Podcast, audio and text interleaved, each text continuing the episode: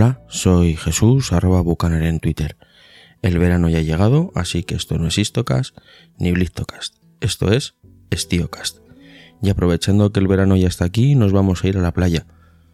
Concretamente a la playa de Omaha. En pleno día de, a conocer la historia de Manuel Lotero Martínez, el único español fallecido en el desembarco de Normandía. La casualidad quiso que el mismo día que nuestro compañero Hugo nos regalaba el magnífico programa sobre latinos que habían conseguido la medalla de honor del Congreso de los Estados Unidos, es el Blistocast 49, llegar a mí una noticia sobre el personaje del que os voy a contar. La historia de Manuel Otero podía haber permanecido perdida otros 70 años, o peor aún, haberse perdido en el olvido del tiempo de no haber sido porque su familia no ha dejado de reivindicarla en ningún momento, en especial Gema Martínez, una sobrina que se puso en contacto con Manuel Arenas, fundador y presidente de la Asociación Histórico-Cultural de Royal Green Jackets de A Coruña y de la Asociación de Amigos del Museo Militar de A Coruña. La sobrina de nuestro personaje se puso en contacto con Manuel Arenas y le dijo que tenía un féretro que pertenecía a su tío y que su historia podía interesarle. Lo que se encontró Manuel Arenas fue un arcón de madera forrado de zinc con las típicas letras americanas de molde y con una inscripción en inglés con el nombre de Manuel Lotero y su número de serie, el 328-688-26, donde nos decía la unidad, el regimiento, el batallón, es decir, lo que llevan las famosas Dogtag. Ponía también la dirección de Serra de Eutes y el nombre de su padre como destinatario. A partir del número de serie, los historiadores de la asociación miraron archivos americanos y encontraron la hoja de reclutamiento de Manuel Otero. Manuel Otero nació en Serra de Eutes, Coruña, el 29 de abril de 1916, marinero de profesión. Cuando apenas contaba con 20 años de edad, estalla la guerra civil. Manuel se encontraba embarcado como mecánico en el vapor Inocencio Figaredo, amarrado en el puerto de Santander. Fue reclutado por el bando republicano. Fue herido gravemente en un pulmón y en un brazo durante la batalla de Brunete y hecho prisionero en Barcelona, pero gracias a la intermediación y las influencias de su hermano, que había luchado en el bando nacional, es liberado y regresa a su pueblo en Serra de Utes. Sin embargo, nada sería igual. Señalado continuamente por alguno de sus vecinos, decide emigrar a Estados Unidos en el año 1941, en busca de mejor fortuna.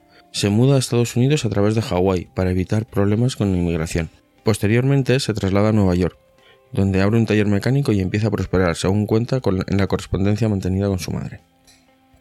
Pero Manuel Otero tomó una decisión que a la postre significaría su final. Para conseguir la nacionalidad estadounidense, se alistó de forma voluntaria en el ejército. Con apenas seis meses de servicio lograría ser ciudadano americano. La mala suerte se volvió a cruzar en la vida de este gallego, cuando tan solo tres días después Japón bombardeó Pearl Harbor, lo que provocó que Estados Unidos entrase en la Segunda Guerra Mundial junto al bando aliado. Era el año 1941. Manuel fue enviado a los campamentos de instrucción de Estados Unidos a Europa, pasando prácticamente todo un año haciendo ejercicios de entrenamiento para el día D. El día 6 de junio desembarcaría en Omaha Beach, sector este, con las primeras oleadas de infantería, como soldado de primera clase en el 16 Regimiento de Infantería de la Primera División, la mítica Big Red One. Fue de los primeros en embarcar, en torno a las 7.40 saltó de una lancha en la segunda oleada de ataques de los aliados contra las defensas nazis. La marea estaba muy baja en ese momento y era mucha la distancia a recorrer hasta el primer refugio. A diferencia de otras playas, Rommel había provisto buenas defensas en Omaha. Minas, obstáculos, gran cantidad de búnkers. El corazón se le salía por la boca. Las náuseas de la travesía, el miedo a la muerte. Otero corrió apenas 100 metros de la playa, Después, su pelotón superó un talud de guijarros y sobre este se encontró con una gran alambrada de espinos, en la que se abrieron una vía para poder continuar.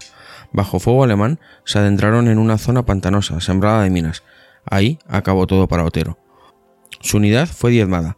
Prácticamente entre el 60 y el 70% cayeron solo en la arena de esa playa, entre ellos el propio Manuel. Uno de los compañeros de Otero, Albert Papí, dejó escritas en un diario las últimas palabras sobre la vida del gallego muerto y el día que cambió la historia del siglo XX. Los primeros valientes en traspasar el alambre de espino fueron John P. Ford, de Brooklyn, Manuel Otero, de Nueva York, y David A. Arnold, de New Hampshire. Ford morirían al poco en el campo de minas. Manuel recibió el corazón púrpura a título póstumo, condecoración que según parece tiene su única hermana viva residente en Como, Italia, y sus restos son enterrados en el cementerio americano de Colleville-sur-Mer, para después ser repatriados en 1948 a Galicia, por petición de su familia. Es enterrado en su panteón familiar en la iglesia parroquial de San Juan de Sabardes y posteriormente se trasladan sus cenizas al cementerio nuevo cercano. Como curiosidad, muy cerca de la localidad de Colleville-sur-Mer, un monolito recoge los nombres de los caídos en la primera división de infantería de Normandía, entre ellos, cito textualmente, Otero Manuel, paréntesis NMI, que significa no mide el inicial, haciendo referencia a que no había un segundo nombre. La prensa de la época contó la llegada de los restos mortales del joven, muerto en servicio del ejército norteamericano en el desembarco de Normandía. En la comitiva, el agregado de la embajada americana en Madrid, un teniente coronel y dos oficiales. Lo paradójico es que el párroco en el certificado de función cita una postdata donde dice ha sido enterrado por soldados del ejército norteamericano con todos los honores. Fecha 18 de septiembre de 1948.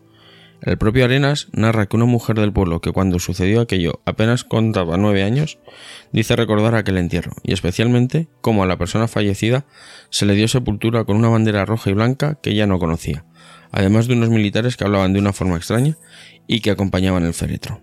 Y hasta aquí la historia de Manuel Otero, uno de esos héroes olvidados. Espero que os haya gustado y nos vemos pronto, ya sea en Istocast, Blitztocast o Stiocast. Semper Fidelis.